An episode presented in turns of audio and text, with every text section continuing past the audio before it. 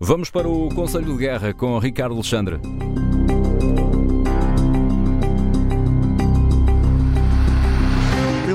6.884 civis mortos pela guerra da Rússia contra a Ucrânia, segundo a Agência dos Direitos Humanos das Nações Unidas.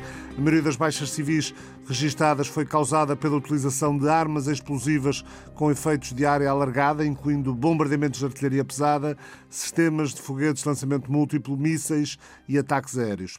Sergei Lavrov, o ministro dos Estrangeiros russo, acusou os Estados Unidos ontem de terem planeado assassinar Vladimir Putin e disse que o Kremlin continuará a perseguir uma solução militar para a guerra até que o governo ucraniano capitule perante as exigências da Rússia. A Rússia já danificou mais de 700 instalações de infraestruturas críticas na Ucrânia desde 24 de fevereiro. O vice-primeiro-ministro do Interior, Yevgeny Yanin, afirmou que pelo menos 702 instalações de infraestruturas críticas na Ucrânia foram atingidas desde o início da invasão em larga escala. Essas instalações incluem gasodutos, subestações elétricas e pontes.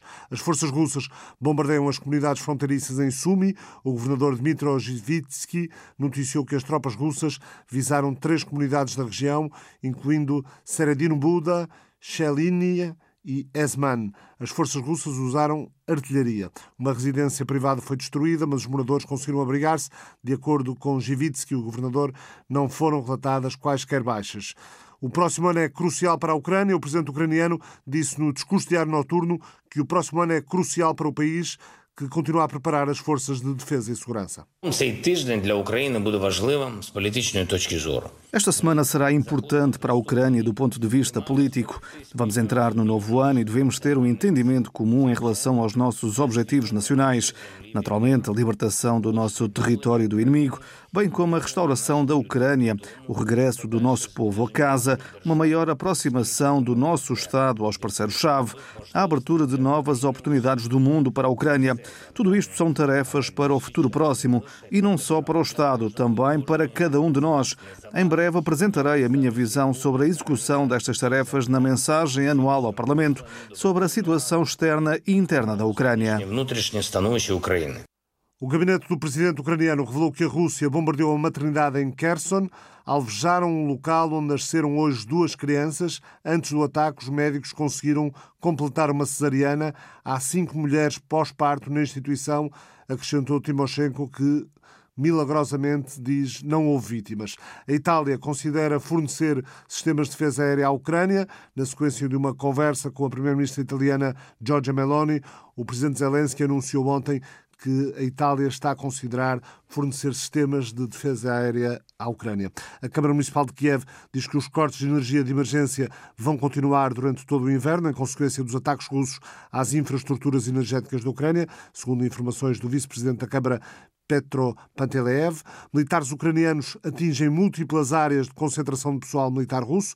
Um posto de comando e seis áreas de concentração de tropas russas foram atingidos nas últimas 24 horas, bem como um objeto militar importante não especificado e ainda um armazém de munições, de acordo com o Estado-Maior-General das Forças Armadas da Ucrânia. Recordo uma notícia da tarde de ontem. A Rússia decidiu proibir as exportações de petróleo para países que decidiram respeitar o limite de preço de 60 dólares, eh, decidido a semana semana passada pela União Europeia e por outros países do Ocidente. A proibição das exportações de petróleo bruto entra em vigor a 1 de fevereiro, mas a data para a proibição dos produtos petrolíferos será determinada pelo governo russo e poderá ser posterior a esse início do mês de fevereiro.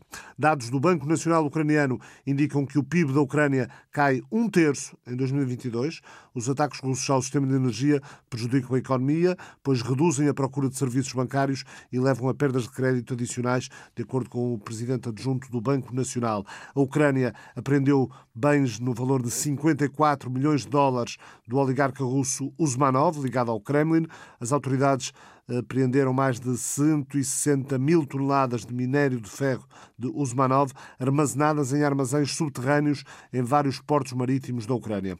A declaração de Putin de prontidão para as negociações com a Ucrânia é bluff, diz o Instituto para o Estudo da Guerra, diz esta organização com sede em Washington, que a declaração faz parte de uma campanha de informação deliberada, divulgando falsas narrativas de que a Ucrânia tinha perturbado os esforços diplomáticos da Rússia antes da invasão em larga escala. A China e a Rússia terminaram os exercícios militares navais iniciados há uma semana nas águas a leste da China, noticiou esta quarta-feira a agência oficial chinesa Xinhua. Os exercícios, apelidados de Interação Naval, têm sido realizados anualmente desde 2012. As duas marinhas completaram várias operações, incluindo bloqueio e controlo, salvamento, defesa aérea e anti-submarino. Os exercícios navais decorreram a cerca de 500 quilómetros da costa norte da ilha de Taiwan. Desde o início do conflito na Ucrânia, em fevereiro, a China tem pedido respeito pela integridade territorial de todos os países, incluindo a Ucrânia, e atenção às preocupações legítimas de todos os países, numa referência à Rússia. O Ministério dos Negócios Estrangeiros da Bulgária convocou a embaixadora russa em Sófia, Eleonora Mitrofanova, em protesto contra a decisão de Moscovo de emitir um mandado de prisão contra o jornalista búlgaro Christo Grozev. Este conhecido jornalista búlgaro, especializado em reportagens de investigação, foi incluído incluído na lista de pessoas procuradas pelo Ministério do Interior russo, acusado de violar um artigo do Código Penal russo. Previsivelmente, segundo Moscovo, Grozev terá violado a lei que visa impedir a difamação do trabalho das Forças Armadas russas no âmbito da guerra na Ucrânia, segundo a agência Europa Press. A ordem de detenção de Grozev gerou reações imediatas na Bulgária, com vários partidos políticos a defenderem a chamada da embaixadora, convocada pelo governo búlgaro para a próxima quinta-feira. Grozev, 53 anos, é jornalista do Bellingcat, um site especializado em verificação de factos, e esteve envolvido nas investigações que identificaram dois oficiais russos alegadamente ligados à queda do voo MH17 da Malaysia Airlines em 2014, no leste da Ucrânia, um caso que provocou a morte de 298 pessoas. A Rádio Nacional Búlgara noticiou que em julho o Serviço Federal de Segurança da Rússia anunciou que Grozev tinha participado numa tentativa de sequestro de caças russos, pagando dinheiro a pilotos por ordem ucraniana.